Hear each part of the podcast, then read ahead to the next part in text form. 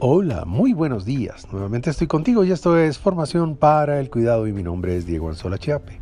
Como siempre, con un saludo muy especial abrimos esta maravillosa mañana. Ya sabes que este es nuestro podcast. Muy buenos días, cuidadores, segunda temporada. Una Navidad especial. Es Navidad. Más allá de la celebración alegre de la Nochebuena, se respira un ambiente diferente, muy emotivo y esperanzador quizás porque la costumbre de las novenas y las reuniones familiares nos permiten compartir con las personas que queremos. La ilusión del descanso y la oportunidad de compartir regalos y celebración hacen de la época de Navidad un mes muy diferente y especial.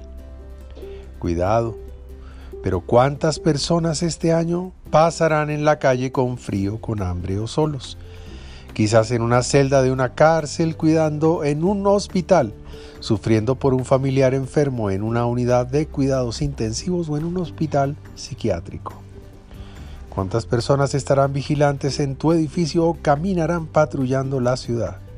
¿Cuántos niños esperarán que la violencia no llegue a su casa o cuántas familias sueñan con regresar a su patria?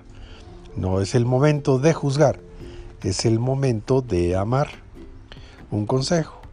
Agradece, comparte, regala una palabra amable. No te extravíes entre las compras y la comida. Refúndete más bien en el amor que puedas dar a esa persona que hoy está necesitada de reconocimiento, de una sonrisa, de un guiño de ojo, si es que ese tapabocas no te permite dejar ver la felicidad que te llena de tanta paz y esperanza. Obra con amor que no nos dé pena obrar con amor. Perdona. Piensa en esa maravillosa persona que te ofendió y perdónala. Proponle el retador propósito de perdonarse y de que te perdone. Recupera a los que has amado y andan extraviados. Baja la guardia.